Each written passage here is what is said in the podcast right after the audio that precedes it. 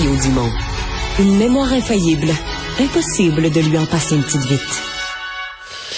Alors, euh, devant la Chambre des communes, il y a le projet de loi C-21 qui est à l'étude. Un projet de loi, par exemple, qui gèle euh, tout ce qui est armes de poing, euh, qui visait, en gros, le contrôle des armes à feu, mais surtout dans le cadre de la lutte à la criminalité armée dans les villes. On voulait sanctionner le trafic d'armes d'une façon plus sévère. Je vous dis tout ça parce que il était déposé le printemps passé, mais il y a quelques jours, à la Chambre des communes, on a déposé un amendement. Bon, vous allez me dire, c'est normal. Dans l'étude d'un projet de loi, on l'améliore, on le sent, on le change, pardon. Et le ministre responsable lui-même, parfois, y ajoute certains amendements. Mais là, c'est un amendement très, très, très costaud dans l'impact qu'il a euh, et qui vient élargir, mais considérablement, puis là, je suis vraiment pas un expert, mais qui vient élargir considérablement la portée, le nombre d'armes, de, de, de types de fusils, carabines et autres qui sont visés. Euh, pour vous donner une idée, là, euh, c'est accompagné d'un annexe de, de, 300 pages. Vous avez bien entendu, 300 pages de description de modèles, de, de listes de toutes sortes de modèles d'armes à feu. Et dans cette liste de 300, de 300 pages, pardon, pas 300 armes, c'est bien plus que ça, 300 pages, euh, il y a plusieurs fusils de chasse. Bon, là, moi, ça m'échappe. Euh, je, connais pas les marques, je connais pas les sortes, je connais pas les modèles, je connais strictement rien là-dedem. Mais je connais assez ça pour comprendre que des gens, exemple, qui chassent le, le, canard, la perdrix, le petit gibier, etc., vont dire, ben là, telle, telle, telle, telle arme, ça, c'est des exemples. Dans d'autres cas, on nous parle d'armes qui auraient été passées de génération en génération, du grand-père au père, aux filles, à la fille ou au fils maintenant. Et là, euh, c'est que tous ces gens-là, ça devient des armes illégales, comme des armes d'assaut prohibé qu'il faudra remettre au gouvernement. Et si vous les gardez à la maison, ben, ça sera criminel. Le fait de les, le simple fait d'avoir ça à la maison deviendra euh, criminel. Stéphanie Vadnet, directrice générale de la Fédération euh, québécoise des chasseurs et pêcheurs. Bonjour, Madame Vadnet. Bonjour, Monsieur Dumont. Et là, je crois comprendre que depuis que les chasseurs progressivement prennent conscience des, nouvelles dispositions, euh, ça sursaute. Effectivement, on est très inquiet de, de ces amendements-là. Vous l'avez très bien exposé, qui ont été qui sont apparus dans le processus à minuit moins une, puis qui soudainement visent les armes de chasse, alors qu'au départ, ces 21 visaient des enjeux de sécurité publique. Donc, c'est clair que ici, en, en, amendant le, ces 21 de cette façon-là, ben, on rate la cible parce qu'on vise les, chasseurs, les tireurs sportifs qui utilisent de façon tout à fait légale et sécuritaire leurs armes à feu. Donc, c'est clair qu'on a, on a sursauté, en effet. Ouais, euh, parce que ça change la, la, nature. Le gouvernement euh, euh, Trudeau avait dit d'aucune façon, là, on veut s'attaquer aux chasseurs dans le cadre de ce projet de loi-là. On touchera pas aux chasseurs. c'est plus vrai là. C'est plus vrai avec, avec les, nouveaux changements. Ben exact. Puis, ce qui est problématique, c'est l'amendement G4, le très très précisément, qui propose une définition beaucoup trop large de ce qu'est une arme à feu prohibée. Euh, le texte de loi qui est proposé laisse place à des intégrations euh, tout à fait arbitraires de nouveaux modèles d'armes. Et ce qui est inquiétant, c'est que ça, se fasse sans analyse préalable. Donc, autrement dit, avec cette définition-là qu'on propose, la porte est grande ouverte à, à l'ajout d'armes à feu dans la catégorie des armes prohibées. On met toutes les armes dans le même panier et ben, donc ça inclut et, ça vise spécifiquement des modèles d'armes de, chasse semi-automatiques. Ouais. Euh, expliquez-nous un peu pourquoi on semble plus inquiet dans le petit gibier. Bon, pas juste ça, euh, différentes sortes de chasse, mais on semble avoir une inquiétude particulière pour la chasse aux oiseaux, perdrix, canards. Exact. Ben c'est qu'à ce niveau-là, ce sont ces armes à feu, donc euh, semi-automatiques, certains fusils de, de chasse semi-automatiques qui sont visés. Et avec la définition qu'on propose, euh, la, la, porte devient euh, grande ouverte à ce que ces types de, de, de fusils-là, d'armes à feu, en fait, euh, soient incluses dans la liste. Ce sont des armes à feu qu'on, même si on n'est pas un grand connaisseur là, de modèles et de type d'armes à feu. Euh, ce sont des armes à feu que vous l'avez bien illustré là, au début, qu'on peut imaginer comme étant les, armes à feu un peu des, modèles d'armes à feu classiques utilisées à la chasse. Bon, euh, à la chasse à la sauvagine, par exemple, et la, chasse aux, oiseaux migrateurs, ce sont des armes semi-automatiques qu'on utilise parce que ce sont c'est un type de chasse où euh, le chasseur tire euh, de un à trois coups là, euh, de suite. Donc, contrairement aux carabines, il faut faire la distinction à la base, le fusil carabine. Donc, ce sont des armes à feu utilisées très couramment dans ces types de, de chasse-là on, se comprend que peu de gens à ce point-ci, ben peut-être un peu plus euh, maintenant, mais peu de gens, euh, jusqu'à il y a quelques jours, étaient conscients euh, du caractère criminel. Des gens qui ont une arme. Dans certains cas, je crois comprendre qu'il y en a que ça a été passé le de père en fils quand c'est pas le grand-père. on a ça. Des fois, on l'utilise un peu. On va à la chasse une fois par année ou de temps en temps. peu de gens sont probablement conscients qu'ils vont devenir des criminels. Là. Ben effectivement, parce que en fait, ce qui est ce qui est très problématique, c'est qu'à ce stade-ci, dans l'étude du projet de loi, euh, la définition est tellement large et tellement floue qu'on n'est même pas capable de répondre clairement à la question est-ce que telle ou telle arme euh, deviendrait prohibée là euh, dans le cas de l'adoption de, de C21. Donc, ça devient extrêmement problématique parce que vous voyez à quel point la porte est grande ouverte. Donc, effectivement, ça laisse ça laisse aussi place à plusieurs surprises que les chasseurs pourraient avoir éventuellement de se retrouver euh, du jour au lendemain avec une arme qui, qui devient euh, criminelle, qui devient prohibée.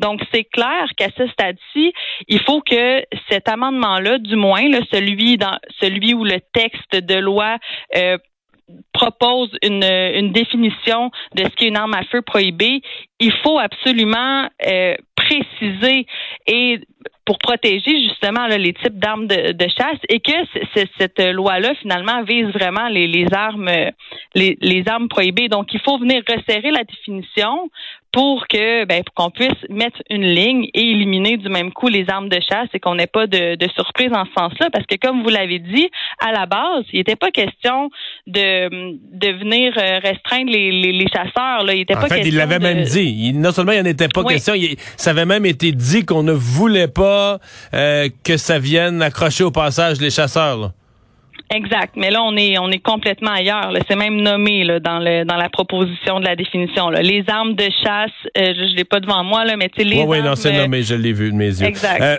exact. Euh, avez-vous le sentiment, le sentiment que c'est un peu toujours ça qui arrive, c'est-à-dire qu'on part avec une idée de s'en prendre, de, de, poser un certain nombre de gestes qui s'adressent aux criminels, à l'activité criminelle, euh, puis en cours de route, on, dévie ou on veut en prendre trop large et on vient... Parce que... Je, je sais pas, là, pas certain que les chasseurs de perdrix euh, sont directement reliés avec le problème de criminalité euh, dans les quartiers chauds de Montréal. Là. Ben non, surtout qu'on sait que les chasseurs sont éduqués, donc les chasseurs ont un cours pour se servir, pour manier une arme à feu, pour l'entreposer, tout ça. Donc, tu sais, clairement, c'est de c'est de venir mêler un peu les cartes, puis euh, ben euh, non, effectivement, il y, a, pas de. On fait un lien euh, sournoisement là entre la criminalité puis une activité euh, tout à tout à fait légale. Donc, et, puis c'est inquiétant. C'est inquiétant de voir aussi le processus dans lequel cet amendement-là est arrivé après l'étape de la consultation d'experts.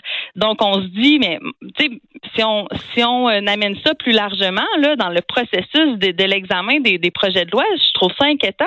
On Vous voulez dire que vous voulez dire que dans l'étude du projet de loi, l'amendement avec la liste tout à coup de, milliers d'armes qui s'ajoutent, c'est arrivé après les consultations. Donc, vous pouvez plus techniquement, vous pouvez plus aller vous exprimer là-dessus. Là. C'est la, consultation est déjà finie. Exactement. Les, les consultations d'experts euh, ont été faites avant que l'amendement soit déposé.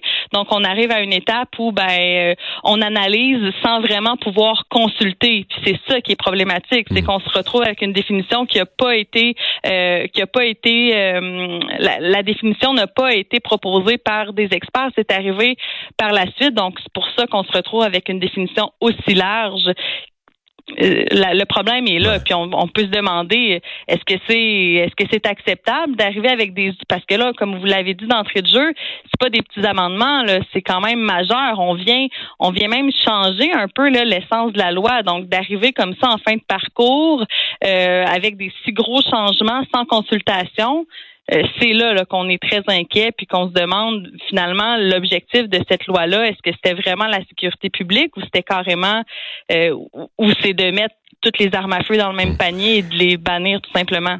Les groupes euh, qui, qui, combattent la présence de, de, toute arme à feu dans la société euh, étaient un peu là-dessus, là, disaient on devrait trouver une façon, toutes les formes d'armes semi-automatiques devraient Il y, a des gens qui il y a des gens qui sont satisfaits, il y a des gens qui crient victoire à cet amendement-là. Ben, clairement, ce sont des gens qui ne connaissent pas la réalité des chasseurs, qui ne connaissent pas non plus de quelle façon ces armes-là sont utilisées, les certifications que ça prend pour pouvoir les utiliser.